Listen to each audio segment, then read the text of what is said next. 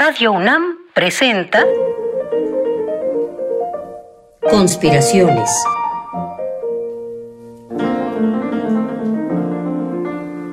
Bitácora de un admirador de Balzac. Por Otto Cázares.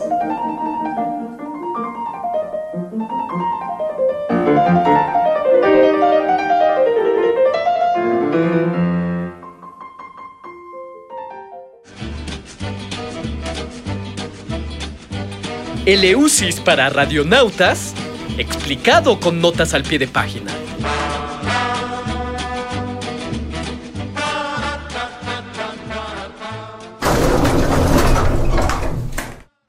¿Cómo están, conspiradores profesionales? Sin lugar a dudas, hablar acerca de secuestros en nuestro país es difícil en grado sumo. Aunque el secuestro del que hablaré suceda en el ámbito del mito y por lo tanto tengamos que prestarle oídos en clave simbólica. Es difícil y doloroso porque en nuestro país secuestrado, a la pérdida y a la búsqueda, no le corresponden el hallazgo y el reencuentro. Voy a contarles el rapto de Perséfone y cómo este secuestro dio lugar a las creencias griegas de las estaciones del año y dio lugar también a unos ritos pues bastante particulares que se practicaron en la región de Leusis. La narración radiofónica del rapto de Perséfone debe empezar aquí, dando la sensación apacible de un escenario bucólico. ¿Por qué no escuchamos en esta escena ¿Un arroyo corriendo? Mmm, eso es. ¿Y por qué no escuchamos algunas aves cantando por aquí y por allá? muy bien. Probablemente suene allá a lo lejos una melancólica música de cítara. Está bien, no, eso es demasiado ornamento. Dejemos que suene el prado, el arroyo y las aves cantoras. Una joven hermosa de cándidos brazos está recogiendo algunas flores. Es desde luego la bella Perséfone, hija de Zeus e hija de Demeter.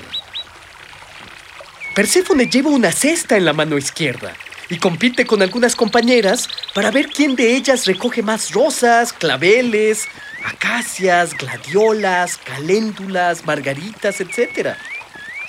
Corre que te corre, ya se van llenando los cestos de dalias, tulipanes, petunias, cuando Perséfone toma un jacinto del tallo, lo arranca y el dolor que siente la tierra es equivalente a un pelito arrancado de la nariz. La tierra se despierta y se remueve.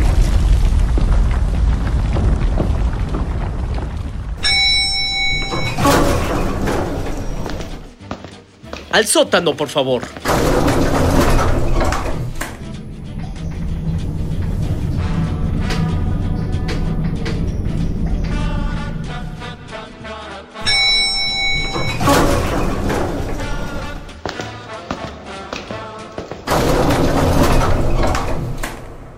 Siempre he imaginado las notas al pie de página como el sótano de un texto. Ahora que tengo que hablarles de las tensas relaciones entre el mundo subterráneo y la superficie terrestre, esta idea, un tanto infantil, se materializa en sonido. Bueno, pues ya estoy aquí, en las profundidades de la nota al pie de página número uno. ¿En qué íbamos? Ah, sí. La Tierra se despierta cuando le arrancan un jacinto es el gigante tifón. Si el gigante tifón se incomoda, lucha por acomodarse del mismo modo en que uno busca una posición cómoda en las noches de insomnio. Pero si tifón se mueve, se mueven los fundamentos de la tierra. Sucede que allá arriba, en el texto, Perséfone arranca un jacinto del prado y aquí abajo, en la nota al pie de página, Tifón comienza a moverse y acomodarse. Desde el subsuelo de esta historia se ve allá arriba Perséfone con su cesto de flores y por los brazos de la Venus de Milo, Perséfone se ve hermosa y de una blancura resplandeciente. Al punto, también Hades, que es el dios de estos profundos reinos, ve a Perséfone y al instante obra en su poder. Hades ama a Perséfone. Las notas al pie de página aman al texto en la superficie y lo secuestran. A la planta alta, por favor.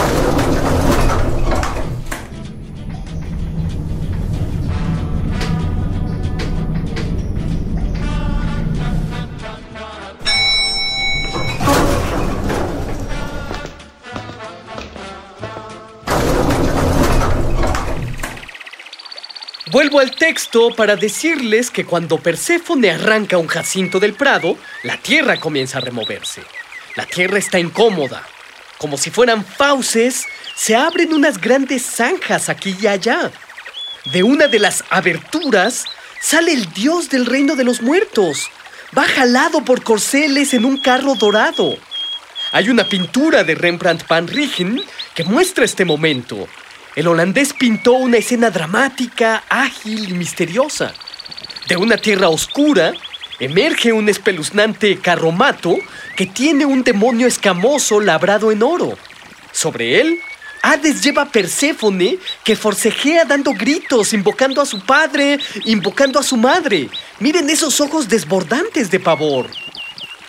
Hades se introduce de nuevo a la profundidad de sus reinos. Y en espera de que descendamos de nuevo, en una nota al pie de página, quedémonos por un momento acá arriba. Imaginen esto. Aquí arriba, en el texto, solo vieron cómo se removía el paisaje. No saben nada de lo que nosotros sabemos con respecto al gigante tifón, ni nada acerca de Hades. La tierra de pronto, para el texto, se resquebrajó y de una de las grietas salió un maniático, un hostil, un orate, que tomó a Perséfone por la fuerza y volvió a introducirse en la tierra. Las que acompañaban a la bella muchacha, en realidad no pudieron ver nada, aterradas como estaban. ¿Qué fue lo que vieron? ¿Un trueno? ¿Un colosal jabalí? Uf, ¿cómo decirlo? ¿Quién secuestró a Perséfone? Sin respuestas, y sin otra evidencia más que la de la elocuencia del polvo, cualquier parecido con la realidad mexicana no es mera coincidencia, la madre de Perséfone, que es Demeter, llena de tristeza, se da a la búsqueda de su hija. Cansada de buscarla por días y días, Demeter se sienta a descansar en un pozo al borde del camino que lleva a la ciudad de Eleusis. Solo tienes que asomarte al pozo de Meter para entrever a tu hija entre las sombras. Y ya que estamos junto a un pozo, ¿por qué no medimos su profundidad descendiendo a una nota al pie de página? Bueno, estoy descendiendo a la nota al pie de página número 2. Mientras desciendo, les cuento quién es Demeter, o Ceres como también se la conoce. Demeter es la madre de Perséfone, como ya les he narrado. Pero Demeter también era considerada la madre de todas las cosechas. De modo que si Demeter era la madre de las cosechas, es lógico pensar que Perséfone, su hija, era la semilla. Todo aquello que se introduce en la tierra tiene que brotar eventualmente. Aquí se ve muy a las claras que todo el mito del rapto de Perséfone tiene que ver con las fiestas de la siembra y la cosecha de trigo. Y los nombres con que se conocía la semilla son elocuentes. Perséfone significa literalmente la que brilla en la oscuridad. Pero también se la conocía como Core, que significa brote. Pero ahora ascenderé de nuevo al texto. Y miren, mientras salgo de las profundidades de esta nota al pie de página número 2, veo pasar al cantor Orfeo buscando a su amada Eurídice por entre las sombras. Pero esa, conspiradores, es otra historia. De nuevo, en la superficie del texto, podemos ver a Demeter llena de pesar y de aflicción, junto a un pozo en la ciudad de Eleusis. La tristeza por la hija ha hecho de la madre una anciana. Consumiéndose en soledad y desesperanza, Demeter abandona las cosechas de las que es propiciadora.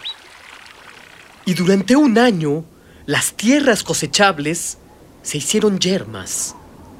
Nada creció de la tierra triste.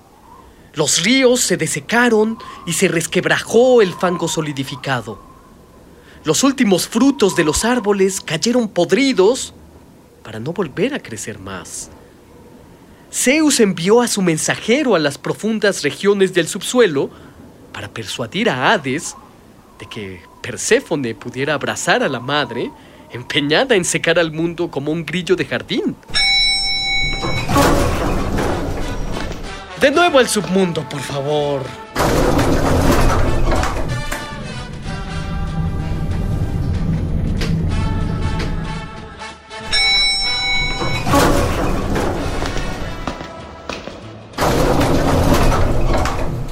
Ay, bueno, aquí estamos una vez más en las regiones frías para una nueva nota al pie de página. Zeus envió a Hermes ante Hades. Si Perséfone no regresaba a la madre, el mundo estaría más seco que una ciruela pasa. Pero Hades no quería perder a Perséfone. En el abismo, Hades hizo a Perséfone su esposa. Pero la que brilla en la oscuridad suplicó, escuchó el nombre de su madre y se puso a gritar con júbilo. Dio saltos de alegría. Esos saltos de alegría eran un acorde disonante con la melancolía que se respiraba en la hondura. Hades finalmente acepta. Pero antes de que Perséfone ascienda a la superficie, le da de comer un grano de granada. Y ahora, ¿desde dónde les contaré lo que sigue? Desde la superficie del texto, desde la profundidad de las notas al pie de página. Mm, vamos de vuelta al texto. De regreso a la planta alta, por favor.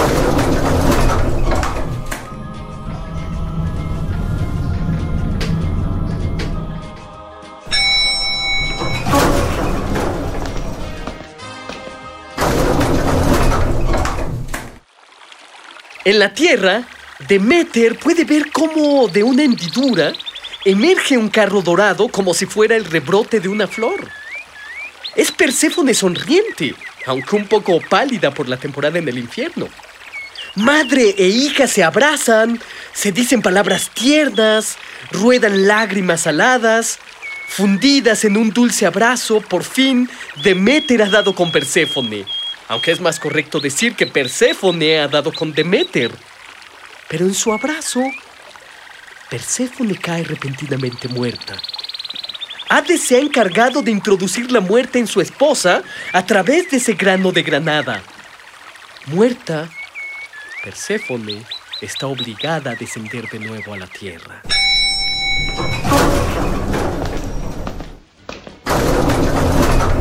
Sí, otra vez yo. Vamos de vuelta al submundo, por favor. Es el último descendimiento. Es la última nota al pie de página.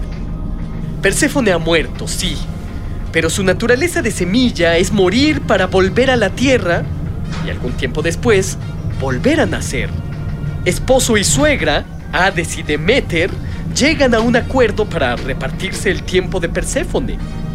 Esta habitará la mitad del año con su madre, allá arriba en el texto, y la otra mitad Perséfone vivirá en la profundidad del subsuelo, en la región de las notas al pie de página, junto con Hades. Eso explica las estaciones fértiles y las infértiles del año, en las creencias griegas. En la ciudad de Eleusis se instauraron unos misterios en las fiestas de otoño, unos ritos que consistían en hacer descender con unas cuerdas a unos lechones a unas grietas en la tierra. Pero, pero oiga, yo iba al primer entrepiso del submundo. Oiga, oiga, oiga, espere, espere. Oiga, auxilio. Oiga, oiga, auxilio. Sáquenme, sáquenme de aquí. Sáquenme de esta nota al pie de página. No quiero descender más. No, no quiero descender más. Eh, yo solo iba al sótano. Yo solo iba al sótano. Sáquenme de esta nota al pie de página.